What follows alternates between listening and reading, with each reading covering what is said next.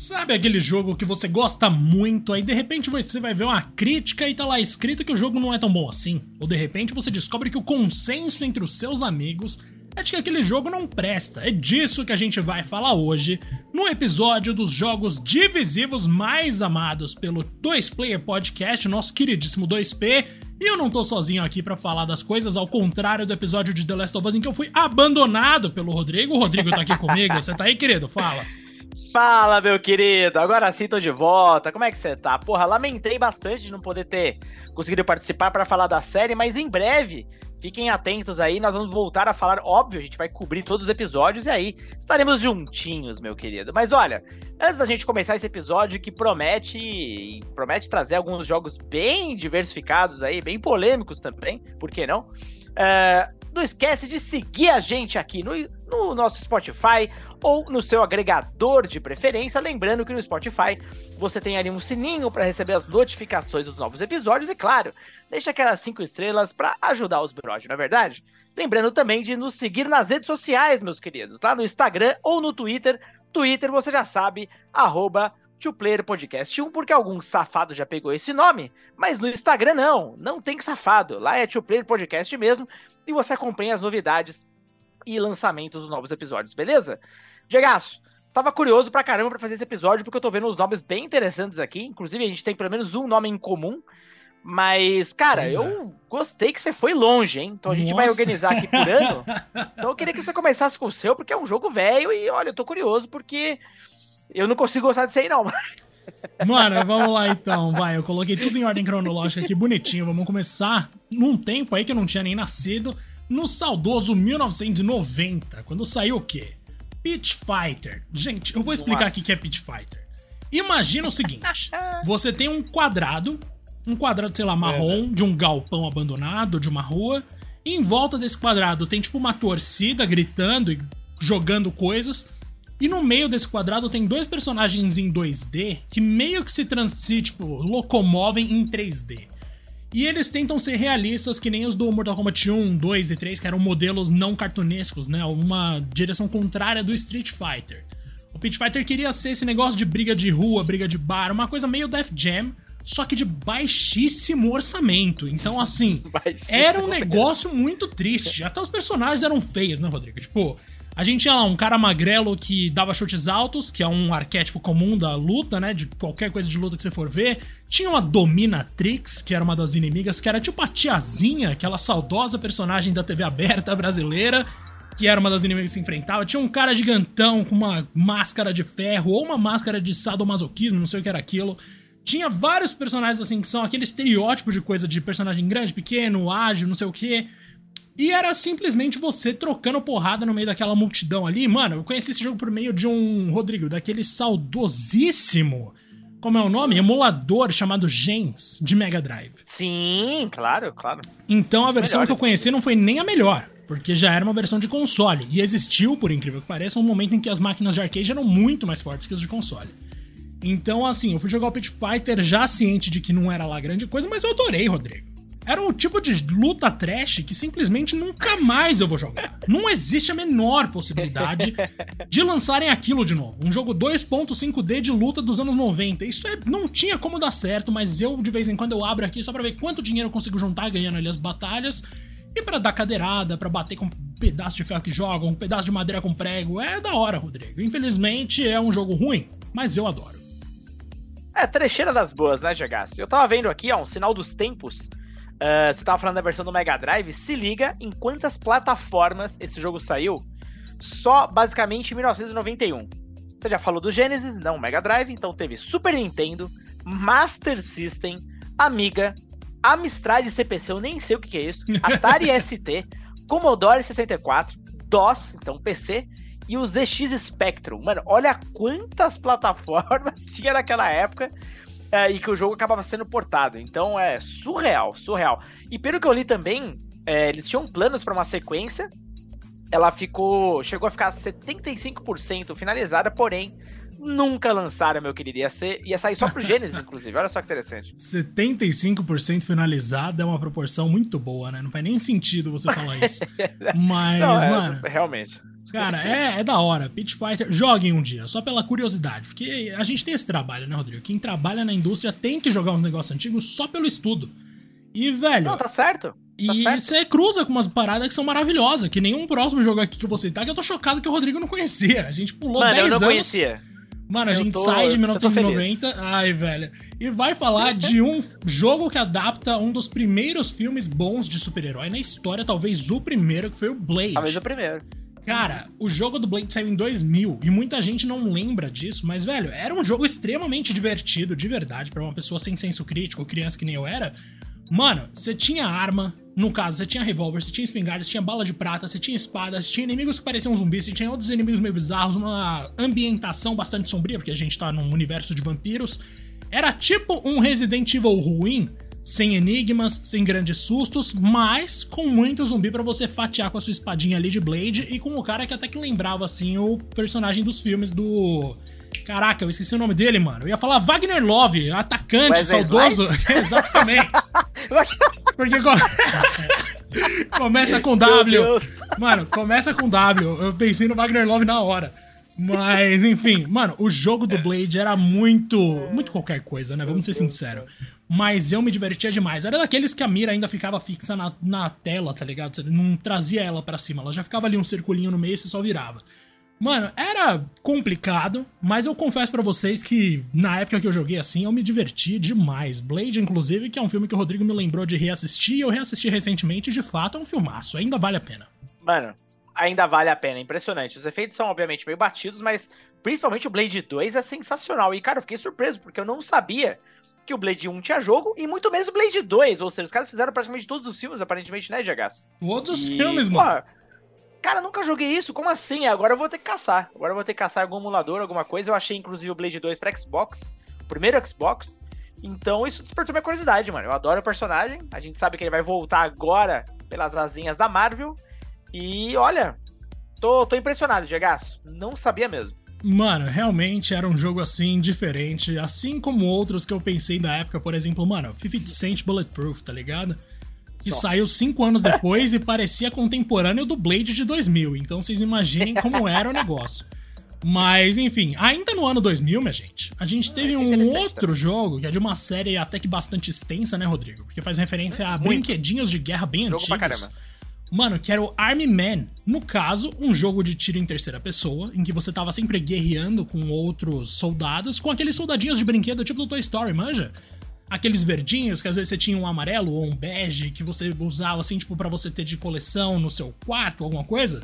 Mano, esse jogo era genuinamente divertido, Rodrigo. Uma coisa que ficou marcada na minha cabeça, e eu juro que foi só por causa disso que eu lembrei o nome da série, é o bonequinho que fica no canto inferior esquerdo da tela que mostra quanta vida você tem. Se o bonequinho tá parado numa posição, com o corpo inteiro intacto, você tá com 100% de saúde.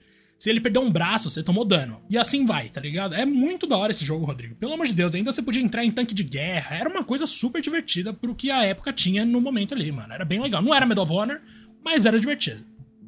Não, eu lembro que, cara, parece que saiu um jogo por mês essa série. Eu tava contando aqui, acho que são 24 jogos lançados no total. E um espaço de. Honestamente, vamos ver aqui, ó.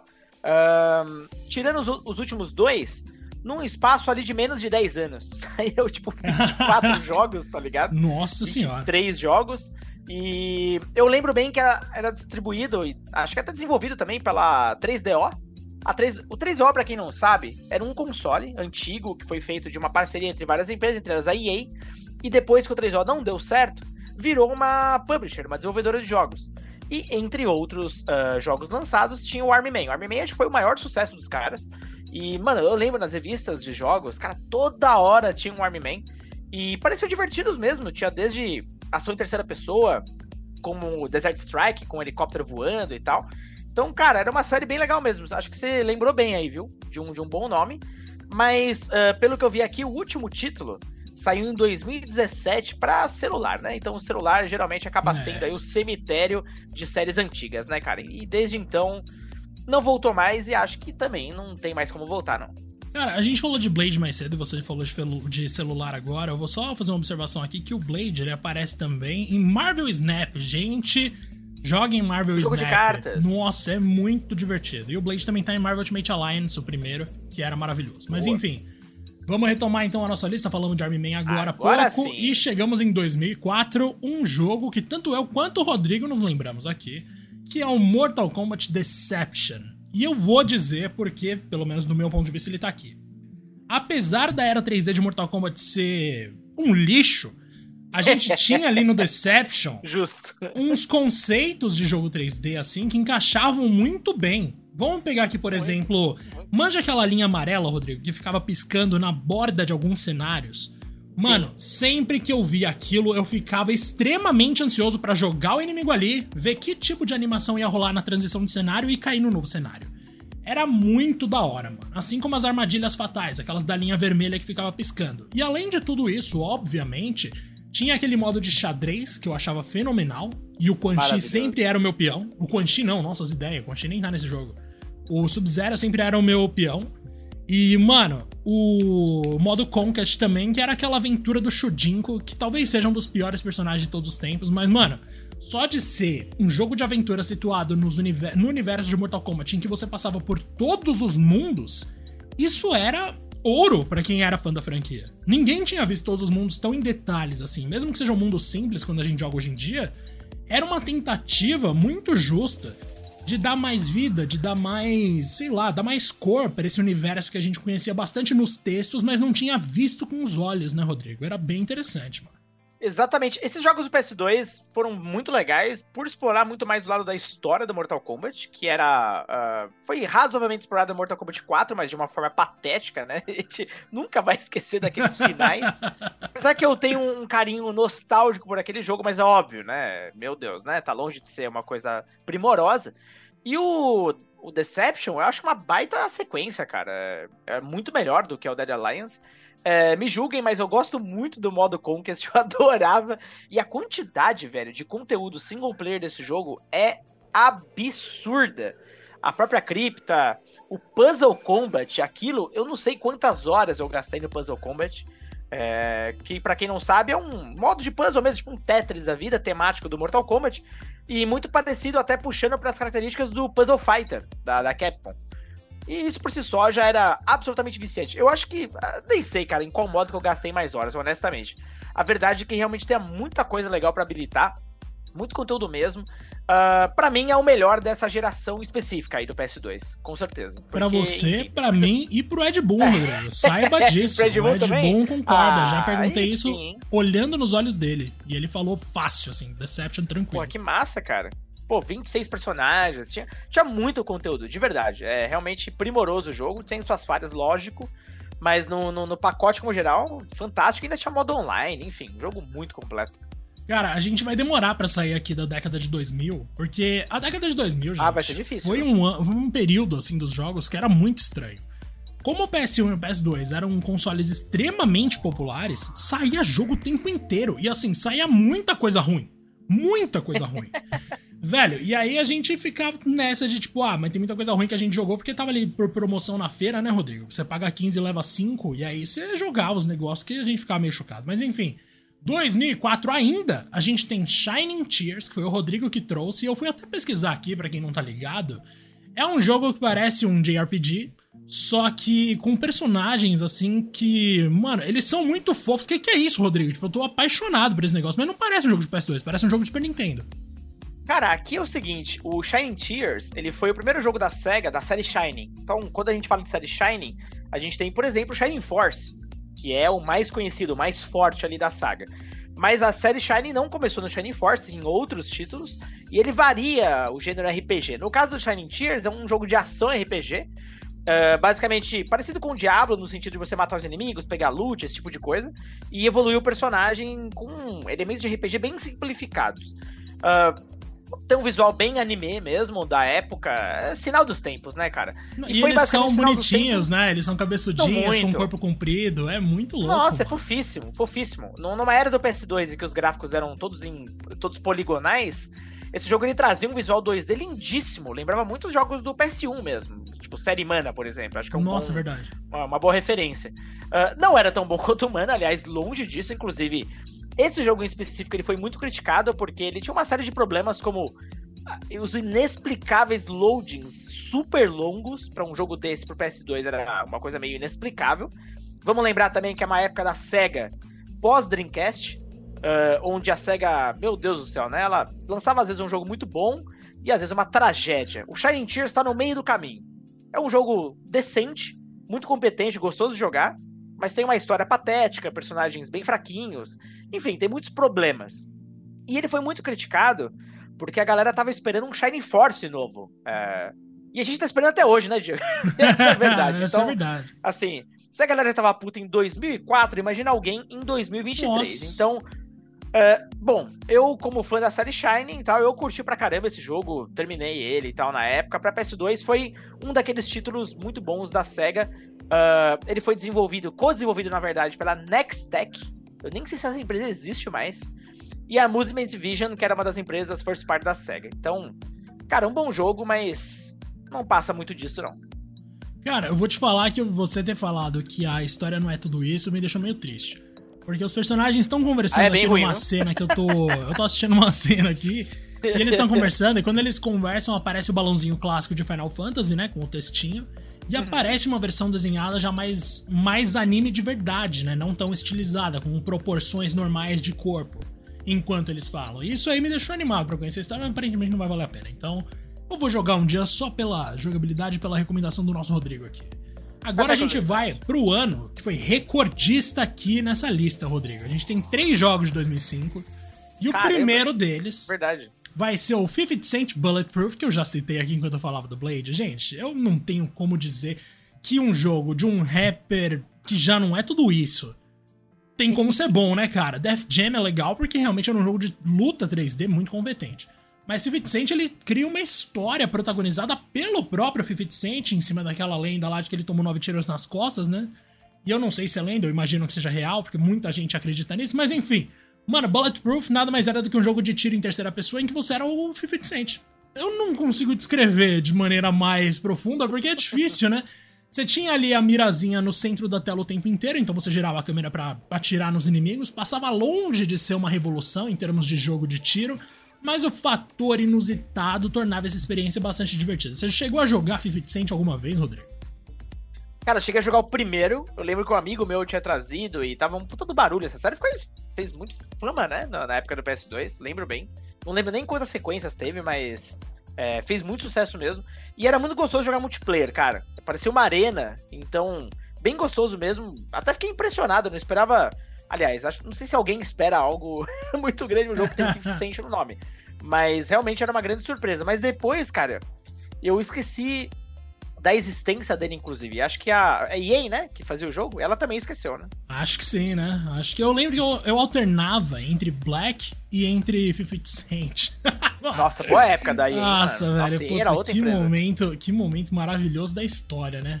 Agora, Rodrigaço, se eu te falasse que tem um jogo da Marvel em que todos os heróis morrem, você ia acreditar nisso? Ou quase todos os heróis? Cara, acredito, e assim, eu não acredito que ele tá na sua lista. Eu tô bem curioso pra, pra ouvir mais de você nesse Não, não, não, calma aí. Você conhece esse jogo, você não gosta Ai, de Marvel Nemesis Rise of the Imperfects, Rodrigo? Você não gosta? Mano, não, não, não dá, velho, não dá. Eu. Meu Deus, eu joguei esse game, foi no Xbox 360 já? Deixa eu ver uma coisa. Era no 360, ele, ele, ele teve uma versão 360. Eu posso estar completamente equivocado, mas quase certeza que teve 360 também. E. Deixa eu ver. Será que teve 360 mesmo? Cara, não, não o que eu, eu sei que teve foi pro PS2, mas eu não lembro de É, eu depois. acho que não. Talvez eu tenha enganado e foi no Xbox One mesmo. Foi, é, não foi Xbox One, perdão. Mas. Não dá, velho. Puta, Como velho, assim? Puta jogo feio, mano. Rodrigaço, Nossa, para. Quebrado. Jogo feio. Meu mano, Deus. ele não era não tão ruim não, assim. Mano. Que isso? Não dá, não, mano. Pô, era muito louco você pegar o coisa, dar um socão no demolidor e o demolidor saia voando, atravessava a mano. tela, mano. Era muito da hora. Deus. Ou mesmo você desviar dos golpes com o Homem-Aranha, dando umas piruetas para trás e usar aqueles personagens originais do jogo lá, que são os imperfeitos, né? Que vão matando um por um dos heróis. É, e, teve, e tinha história, né? Eu lembro que eles fizeram uma história em quadrinhos especificamente Tinha. conectada com o jogo e tal. A parte mais legal para mim era o lance de ser uma arena 3D, de fato. Uma arena 3D Não era legal. E o era modo aventura. E o modo aventura nem se limitava àquelas arenas. Ele tinha trechos, tipo, específicos, né? Ele era uma aventurinha em, um, em mundos relativamente. Em mundos não, né? Em fases relativamente grandes. Eu lembro de pegar o Magneto, mano. Nossa, o Magneto sem roupa, tipo. Não, sem roupa não pelado, mas sem aquela roupa tradicional dele, sem o capacete. E ele era muito da hora, meu Deus do céu, mano. Foi ali que eu comecei a me apaixonar pelo Magneto enquanto personagem, no Marvel Nemesis, mano. E eu lembro de alguns personagens assim que me deixavam chocado. Aquela mina lá, que é a principal dos imperfeitos, que é uma da. que tem, eu acho que duas lâminas, um em cada braço, meio baraca, só que ela também tem as mãos. Mano, ele, esse jogo era realmente um bagulho diferenciado, assim. Muita gente odeia, e é fácil entender porquê se você for jogar hoje. Eu cheguei a comprar esse jogo original, Rodrigo. Só porque eu não jogava ele há muito tempo no meu PS2. E a caixinha, se eu não me engano, tá lá no IGN, mano. Então, tipo, velho. É isso, vai buscar lá, pô. Pois é. Não, sério, Marvel Nemesis foi um dos jogos da Marvel que eu mais joguei na minha vida.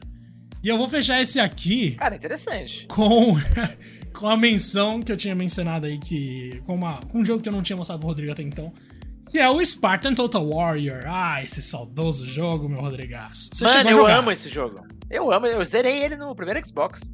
Nossa, eu, eu sou apaixonado também, mano. Eu nunca vou esquecer da prim, daquela. As primeiras fases são as melhores, porque foi a primeira vez que eu vi dois exércitos, assim, gigantes indo pra batalha se colidindo, tipo em filme, tá ligado? Era um momento que todo mundo ainda tava meio empolgadão com Troia do Brad Pitt.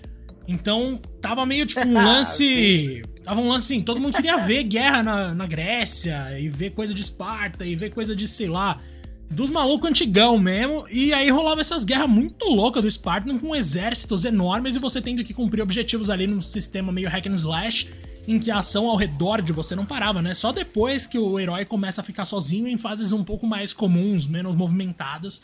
E era surreal como a performance do jogo ficava estável quando você tinha um monte de elemento na tela. Então, assim, para muita gente, né, lá no meu prédio, inclusive, era um jogaço, e para mim, Rodrigo, era melhor que God of War. Foi esse jogo que me fez sair do God of War. Eu juro Caramba, pra você. Caramba, Diego. Que isso? Não, é. A, achei, achei ousado. Ousado esse. Não, lógico que, ó, pensando com a cabeça fria, não, não tem como falar um negócio desse. Mas na época ali da minha infância, em que eu já não ia com a cara do Kratos, nossa, eu saía, eu descia, mano. Eu lembro que eu fui numa vez na festinha de aniversário de dois amigos meus que eram mais novos, o Gabriel e o Rafael, dois irmãos, e os pais deles jogavam também. E aí eu falei com aquela arrogância que só criança tem, que tipo, nah, Spartan é muito melhor que God of War. E os dois, ah, não sei não, hein? É tipo o cara que falou lá do, do, que você tava me contando em off aqui, do jogo do. Nossa, Dantes Inferno. Do motoqueiro fantasma? Ah, não, Dantes Inferno. do, Dantes, Inferno. Inferno, né? Mano, Dantes Inferno que poderia estar nessa lista aqui, que é um jogo relativamente divisivo, que muita gente idolatra e muita gente detesta, é. e que eu não gosto muito também, não. Por isso que ele não tá aqui. Mas que eu, eu fui numa loja lá em Guarulhos, uma loja chamada World Games que tinha a mídia roxa do PS2, cara, eles simplesmente me ofereceram um jogo lá chamado Dantes Inferno e falaram: ó, oh, se você gosta de God of War, esse aqui é cinco vezes melhor. Mano, vendedor é realmente Nossa. uma coisa maravilhosa. E eu né, comprei, cara? né, Rodrigo? Isso que foi mais, isso foi mais interessante. Minha raiva, minha raiva do Kratos era tanta que eu comprei. Mano, e ah. óbvio que eu cheguei em casa depois e falei, não, realmente não, não é melhor que God of War. Na real, não é nem melhor que Spartan Total Warrior. É um jogo bem ok. Não, não é melhor que acho que nenhum desses jogos que a gente vai mencionar hoje, inclusive. Exatamente. Mas ele quebra um galho. Agora, Jagaço, tem um jogo do nosso querido, ele, é lógico, né? Ele teria que estar aqui, inclusive vai aparecer duas vezes na minha lista, mas vamos lá. Sonic, lógico, né? É o podcast ah, oficial do é Sonic é no Brasil. É ah, meu querido. Ele não poderia não aparecer aqui. E o primeiro que eu quero mencionar é um spin-off que se chama Sonic Riders. Ele teve sequências e tal, mas o primeiro foi lançado em 2006. Basicamente é um jogo de corrida em que os personagens usam pranchas. E, cara, ele tem uns sistemas de jogo super interessantes de pegar vácuo, alguns minigames. Ele, é, ele é bem mais complexo do que a gente pode imaginar, inclusive para jogos de kart mais tradicionais. Ele apresentou três personagens novos: tinha o Jet, que era o Gavião, o Wave, que era a Andorinha, e o Storm, que era o Albatroz. Essa era uma época engraçada do Sonic, porque todo jogo tinha que apresentar no mínimo um a dois personagens novos, né? Então, parece que estavam acabando os animais ali, então o Sonic Team explorou todos que ela ainda não tinha usado. Mas eram personagens super interessantes, e esse jogo em específico, ele tem uma vibe é, diferentona, com música mais eletrônica, umas. Os grafismos dos personagens mais puxados pro grafite mesmo. Cara, era bem estiloso. É um jogo com um nível de aprendizado ali, uma curva de aprendizado maior do que o normal. E eu era apaixonado por esse jogo. Eu amo ele de paixão. mas foi extremamente divisivo, principalmente na mídia, né? A mídia arrebentou com o jogo, mas a fanbase em si gostou. Tanto que a SEGA depois fez mais duas sequências que, obviamente, não foram as melhores. E era a época que a SEGA estava experimentando ali ainda, né, Diego? Essa época que a gente está tão cobrindo aqui, na época do PS2. Uh, ah, tecnicamente falando, o jogo não era nada impressionante, ainda tinha aquela engine lá da época aí no Dreamcast, você via bem nisso, então os valores de produção não eram os melhores. Mas o jogo é muito estiloso, mano. Real, tenho saudades dele. Tipo, ele pelo menos apresentava algo diferente do que simplesmente mais uma cópia de Mario Kart. Então, uhum. não sei se você chegou a jogar algum deles, mano, mas, porra, tenho boas memórias. Não, mas eu tô assistindo aqui o Sonic Riders no YouTube, meu querido, enquanto você fala, e eu tenho a impressão de que eu já te vi jogando esse negócio na redação. Não era esse jogo, né? Ou era? Porque ah, esse lance da prancha realmente pareceu muito familiar. Agora, o mais interessante não, é que eles ainda. É mano, eles ainda contavam uma história. Tipo, não bastasse Sim. o sistema, eles contavam uma história com o Sonic, o Tails o Knuckles e a Amy. Então, tipo, não, tinha. Uh, cara. Tinha uma história absolutamente escrota com essa galerinha nova que eu falei aí. Nem, nem vale a pena a menção, tá ligado? O, o lance é correr mesmo. Ai, Rodrigo, eu adoro que a gente meteu aqui jogos que a gente gosta que são divisivos e na prática são jogos que a gente gosta que são bem problemáticos, bem ruins. Mas, é, foi só você falar que começou um diálogo aqui que a Amy começou a dar em cima do Sonic sem contexto nenhum. Mas enfim, mano. Puta é merda. Vamos continuar em 2006 que a gente tem Phantasy Star Universe, aquela franquia que eu já falei aqui mais de uma vez que o Rodrigo já jogou algumas coisas, mas eu só joguei o 4 e ainda nem zerei o 4. Então, Rodrigaço, nos diga o que é Phantasy Star Universe de 2006, que é uma coisa que realmente está contribuindo aqui. Eu não esperava ver esse jogo. Cara, esse é problemático, viu? Ó, uh, Phantasy Star Online, a gente sabe, foi um mega sucesso desde que foi lançado no Dreamcast. E diferente dos Phantasy Star anteriores, que eram uma coisa mais voltada a um RPG tradicional, japonês, com batalhas em turnos e tudo mais, o Phantasy Star Online já era uma, um, vai, um, algo embrionário de um MMO, então não era algo assim tão expansivo, né? Você tinha, na verdade, um squad de quatro jogadores e você jogava online, virou um jogo de ação em terceira pessoa com elementos de RPG. Uh, Phantasy Star Online era espetacular e durou por muito tempo. E, e quando o Phantasy Star Universe foi anunciado, era basicamente um Phantasy Star Online 2, só com outro nome. Porque todos os conceitos, a ideia de ser um jogo online, novamente você tem ali uma equipe que você pode explorar uh, determinadas fases, um lobby para você pegar as missões e tudo mais. Então, era basicamente Phantasy Star Online 2. Só que nem de longe ele tinha a mesma qualidade, aliás, longe disso. E ele saiu ali, a princípio, pra PS2. e, e, veja bem, eu comprei no PS2. No PS2 eu não conseguia jogar online. E depois eu comprei no Xbox 360, porque a SEGA lançou uma versão atualizada do 360. E ali fazia muito mais sentido, lógico, porque a Xbox Live já era mais desenvolvida. E, mano, o 360, eu até mencionei, obviamente, a primeira versão, mas o 360 foi o que eu joguei mesmo. Eu comprei o original e tudo mais. Joguei muito, cara. Nossa, o que eu joguei esse jogo online ali, no comecinho da vida do 360, não tá escrito, tá ligado? Até pelos recursos do Xbox 360 na época, chat por voz e tal, mano, era muito completo, tá ligado? Mas era evidente que ele era um jogo medíocre perto do Phantasy Star Online, do Phantasy Star Online, aliás, o primeiro. A, a crítica e o público reagiu da mesma forma, mas ainda assim, mano, era um jogo muito gostoso de jogar, velho. Tipo, Caraca. impressionante. Como mesmo medíocre era gostosinho de jogar, mano. Mano, você falou de Sonic Riders e o vídeo tava rolando aqui ainda, Rodrigo. Eu fui abrir a página e os olhos do Knuckles estavam dando uma volta em 360 graus, mano. Puta, tava rindo muito aqui. Isso é tipo, Sonic Riders. A bolinha, a bolinha preta ia em direção ao fundo do crânio e aparecia do outro lado. Era uma coisa muito louca mesmo. Nossa senhora. Ah, meu, ah, eu, eu nem te convido pra você procurar muitos vídeos do Phantasy Star Universe, tirando o gameplay porque a parte de histórias, a narrativa, as cutscenes são deploráveis, tá ligado? Então, assim, se for procurar alguma coisa, procura mais o gameplay, só para você se situar, porque a nossa história era patética, mas Boa. como o jogo era legalzinho. E a gente falou de duas coisas da SEGA e a gente vai falar de uma terceira, né, Rodrigo? Porque em 2008 a gente teve o quê? Sonic Unleashed, o jogo do Sonic, que na real, eu vou ser sincero, com o tempo, esse jogo obteve mais respeito do que ele tinha na época que foi lançado, assim, facilmente. Hoje em de dia, longe. a fanbase de Unleashed não é tão pequena quanto a gente tinha lá na época que o jogo foi lançado, né? De jeito nenhum. Aliás, o Sonic Unleashed, ele. Bom, ele foi lançado originalmente ali PS3, Xbox 360, a PC depois de um tempo. E, cara, ele inaugurava a Hedgehog Engine, que é uma engine, enfim, do Sonic Team, poderosíssima, um monstro. Então o salto visual era ridículo. Cara, foi realmente um Sonic Triple A, tá ligado? Tipo, realmente você via os valores de produção.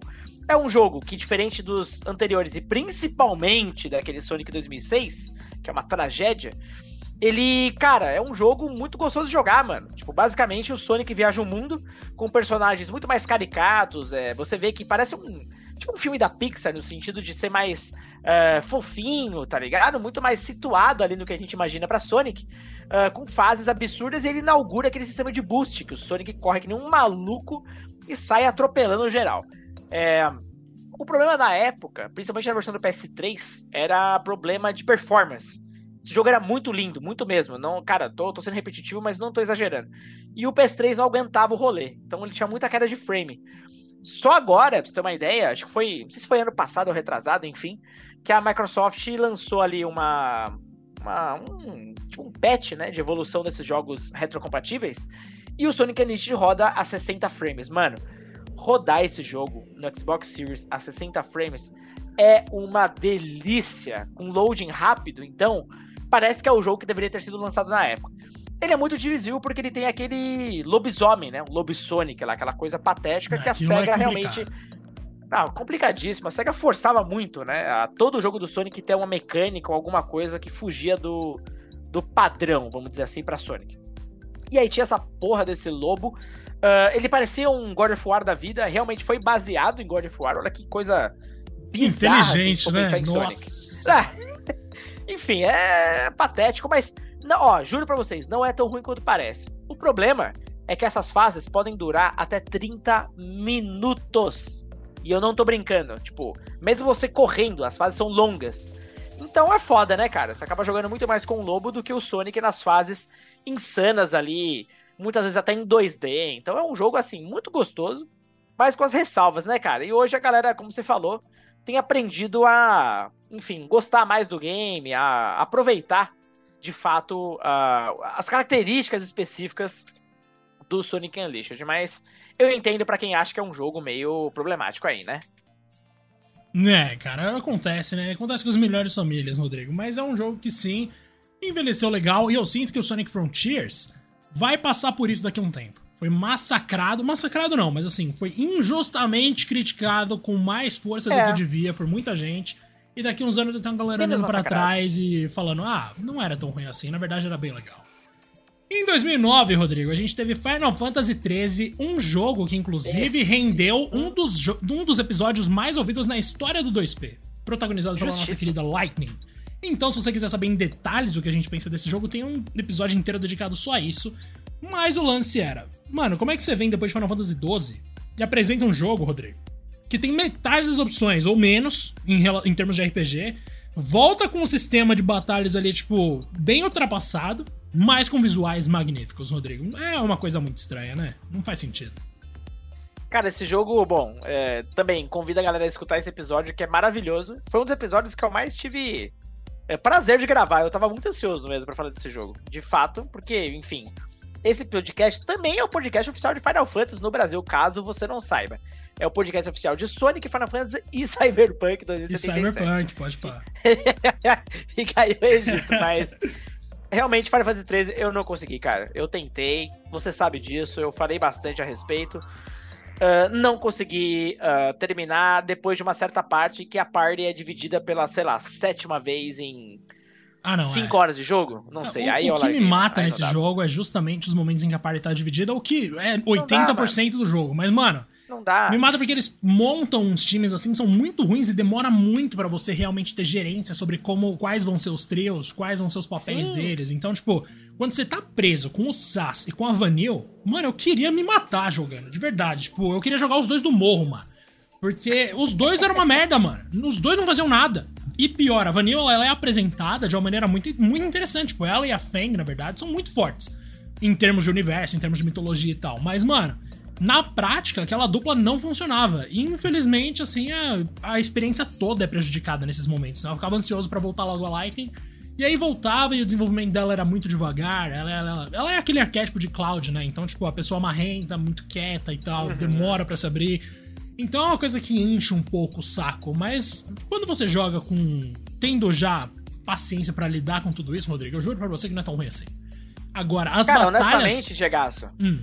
Desculpa, desculpa. Fala das batalhas, fala das batalhas. Não, as batalhas contra as invocações não- são um negócio que eu realmente odeio. Aí isso não tem desculpa mesmo. Não, aquilo é bizarro. Aquilo é completamente bizarro. E honestamente, se o jogo não ficasse quebrando a party, simplesmente deixasse a party lá, me deixa, tá ligado? Jogar o jogo direito, é, eu acho que eu teria ido até o final. Mas essa insistência em toda hora ficar pegando o controle da tua mão, literalmente, e simplesmente falar da sua cara, cara, joga o jogo como eu quero e dane-se. Isso me incomodou num nível que acho que poucos jogos me incomodaram, honestamente. E aí me fez largar mesmo. Não tem jeito, mano. E tem umas cenas meio merda, né? Meio, tipo, bregona, Nossa! que nem aquela, aquele suicídio falso do Sass. Mano, vai se fuder. Tá maluco. Mostra o cara no caixão depois e aí fala, não, era tudo mentira, pô. Mano, na moral, que, que merda, velho. Mas enfim, vamos pra 2014 falar de Castlevania Lords Opa! of Shadow 2 com dados aí que o Rodrigo vai trazer, que eu tô simplesmente abismado. Esse jogo é horrível. Odeio esse negócio. Mas vai lá, Rodrigo, sua vez. edição dessa série Lords of Shadow, que não era feita necessariamente pela Konami, mas pela Mercury, que foi um estúdio que assumiu ali Castlevania por um bom tempo. É, o primeiro foi feito, inclusive, junto com o Kojima. Só que, cara, eu comecei a jogar o 2 e eu fui curtindo ao ponto de eu me sentir quase culpado, tá ligado? Eu falei, mano, não é possível, tá ligado? Ah, Não é possível. Eu fui curtindo, curtindo, eu falei, não, vai acontecer uma tragédia e tal. E de fato, é, bom, pra quem for jogar, você vai entender bem quando você chegar na parte do rato. Aí você vai entender o que eu tô falando. Quando você conectar alguma coisa com o rato no jogo, aí você vai entender o que eu tô falando. Mas basicamente, tirando isso, eu fui curtindo, cara. Então, assim, basicamente, Lords of Shadow 2, Castlevania Lords of Shadow 2, ele continuou direto a história, obviamente, do primeiro.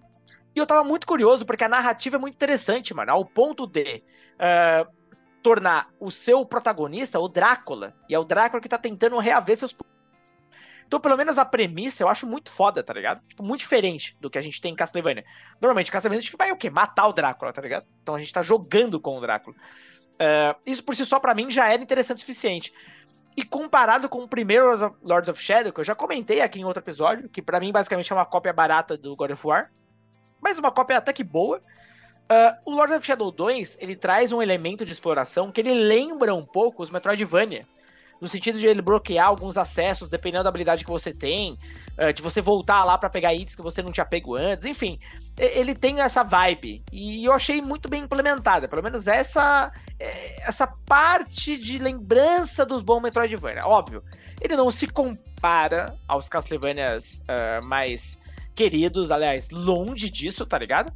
Mas eu realmente gostei, mano, muito do jogo, muito mesmo, é, a ponto de, enfim, jogar do começo ao fim. É, gostei bastante. Claro, a conclusão é completamente podre.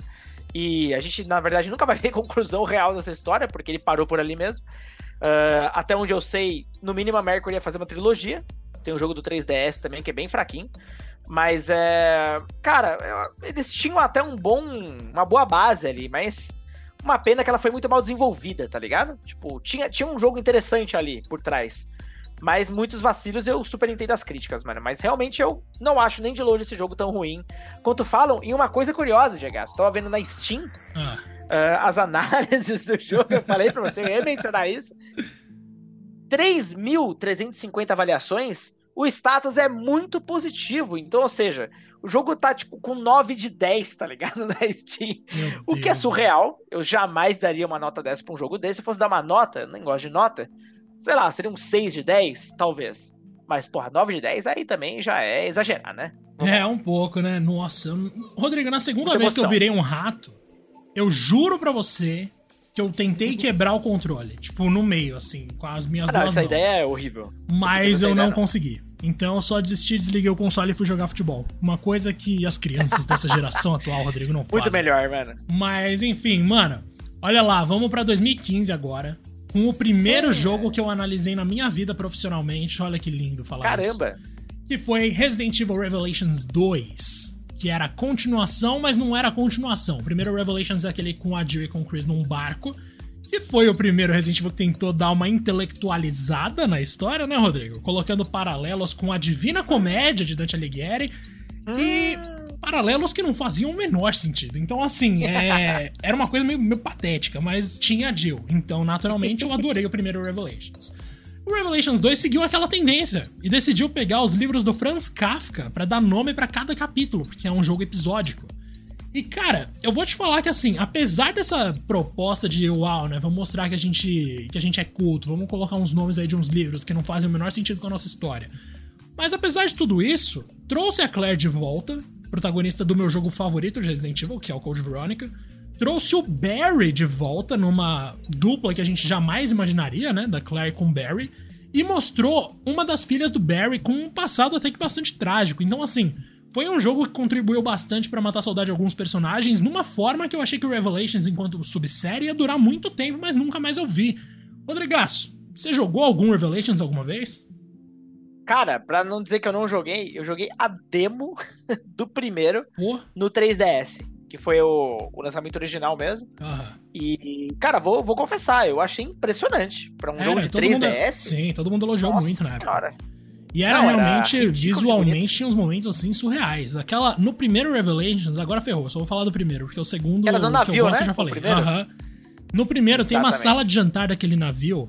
Que é tipo, quando você passa lá a primeira vez, ela não tem nada demais. No final, que é quando os monstros estão soltos mesmo, você tá ferrado, como costuma rolar em Resident Evil, Mano, tem uma vez que a Jill abre a porta e aí você chega naquela sala de jantar com um puta lustre gigante e os bichos levantando no meio da névoa e a iluminação, uma coisa tipo um vermelho num veludo, assim, um tecidão elegante por todos os lados. Mano, era muito da hora, velho. Direção de arte do primeiro Revelations era surreal, mas o do segundo destaque fica mesmo para isso e também para uma menininha que eu esqueci o nome agora, acho que é Natalie, Natalie, pode pá. Mano, ela foi o primeiro elemento na história de Resident Evil que introduziu algo que meio que lembrava uma paranormalidade. No sentido de que ela não parecia só infectada com algum vírus, mas parecia que ela tinha superpoderes mesmo. E eu chuto que ela foi uma das principais inspirações para a criação da menina do Resident Evil 7, que é a Evelyn. Mano, eu real assim acho Resident Evil Revelations 2 um jogo muito divertido, com finais diferentes, inclusive, né? Dependendo do que você fizer. E, cara, eu curto muito, de verdade, assim para quem curte Resident Evil, para quem sente saudade de alguns personagens mais lá do B, tipo Barry ou a Moira, ou mesmo a Claire, que nunca foi muito protagonista depois de Code Veronica, mano, vale muito a pena jogar o Resident Evil Revelations 2 de 2015. E a gente passa agora para nossa menção honrosa, que vai para GTA 4 de 2008. Jogaço. Por quê? Mano, embora seja um jogaço que a gente reconhece isso, quando ele saiu, a crítica adorou, né? Todo mundo falando, nossa, é a, melhor, é a melhor história já contada por GTA. Uau, isso aqui é surreal de bom, é muito melhor que San Andreas, que era a evolução em comparação direta. Mas tem uma questão aí. GTA 4 não teve esse mesmo, esse mesmo apelo com a base de fãs. E é difícil você medir como que os fãs reagiram sem ser pelas vendas, e as vendas foram relativamente boas, porque quando você vai naqueles sites de agregar crítica, quando tem comentário de fã, é sempre uma, uma opinião muito extrema, né? Ou é uma pessoa que amou e foi lá comentar, ou é uma pessoa que odiou e foi lá comentar. Mas enfim, GTA 4 se dividiu no sentido de que, tipo, pelo menos na minha roda social, nas pessoas que eu conheci que jogaram esse negócio, os que não trabalhavam com jogos acham o GTA 4 meio caído. Então, tipo, acham uma coisa meio, sei lá, meio monótona, ao contrário dos outros que eram mais espalhafatosos. Então fica essa justificativa aqui de uma divisão, de uma suposta divisão na recepção de GTA 4, mas eu acho um jogaço e eu sei que você também, né, Rodrigo? Eu acho um jogaço. É claro que ele é meio chocante depois do San Andreas, principalmente. Mas, cara, o nível da narrativa, enfim, você vê uma clara evolução da forma como o GTA trata isso. Fato de trazer um personagem imigrante. Hum, se não me engano, o Nico é. Acho que é Yugoslavo, né? Ele não tem nacionalidade específica definida, mas ele é do leste europeu. É, então, é, exatamente. Mas tem lá uns dados, que, umas informações que, enfim, a, parece que ele é mais conectado ali com a Yugoslávia. Acho uhum. que era alguma uhum. coisa do tipo, se não tô equivocado. Mas é. Só isso para mim já era diferente o suficiente, tá ligado? É, não era um jogo mais tão caricato, é um jogo muito mais pé no chão, mais realista. Não só na forma como ele apresenta a história, mas até no próprio gameplay. Da forma como você controla os carros, enfim, a própria movimentação do personagem. Eu as achei um cores, salto né? interessantíssimo, tá ligado? É, as cores, é um jogo mais. mais, mais marrom, tá ligado? Não uhum. é? Parece algo mais. mais deprê, tá ligado? E yeah, é acho que tem muito a ver com, com, com a narrativa mesmo do jogo. Acho que se conecta bastante. Tipo, a fotografia, vamos dizer, conversa bastante ali com, com o enredo do game. Eu acho um jogaço. Tipo, honestamente, eu fiquei maluco por esse jogo na época e ele não me decepcionou. Né, nem amei. Inclusive, o melhor passatempo, eu já falei isso umas 15 vezes aqui, eu vou repetir agora, era andar de moto em alta velocidade, bater com o carro e ver o cara voando, mano. Nossa, você viu o Nico E era realista, né, velho? Prédio. Não era tipo, você passando em cima, sei lá, do poste e o poste cai como se fosse, sei lá, uma geleia, tá ligado? tipo, mano, ele realmente tinha ali, o carro tinha peso, cara, tudo era muito diferente. É, Acho que era isso que a gente queria ver também, não mais do mesmo, né? Aliás, longe disso. Então é um jogo mais ousado. Não sei se a Rockstar conseguiria voltar a algo mais desse nível, porém, tudo me agradou ali, mano. Cara, eu diria que é o GTA mais Red Dead Redemption que a Rockstar lançou. Então, uhum. talvez seja uma maneira justa aí de colocar esse jogo, porque ele realmente Boa, tem um nível de sobriedade. Meio fora do normal para o que a gente espera de GTA, que normalmente é cocaína pura, né, Rodrigo? Mas, enfim, concluímos a nossa lista, meu querido. Gostei, acho gostei. que a gente fez um ótimo trabalho, inclusive. E acho que a gente merece um compartilhamento de quem tá ouvindo e também ser seguido pelas pessoas aí. Por favor, façam isso também no Instagram e no Twitter. Demorou? Tamo junto e um abraço para você, meu Rodrigues, porque que episódio legal, cara. Curti. Nossa, foi, foi divertido pra caramba, mano. Um abraço para você, meu lindo. E ó, galera, mais uma vez, muito, muito obrigado pelo suporte que vocês têm dado pra gente aqui nas plataformas de podcast. A gente tem crescido bastante. Realmente é, tá empolgando. Então, espero que vocês continuem com a gente. E claro, não deixe de interagir conosco lá nas redes sociais. Também, óbvio, compartilhando os nomes dos jogos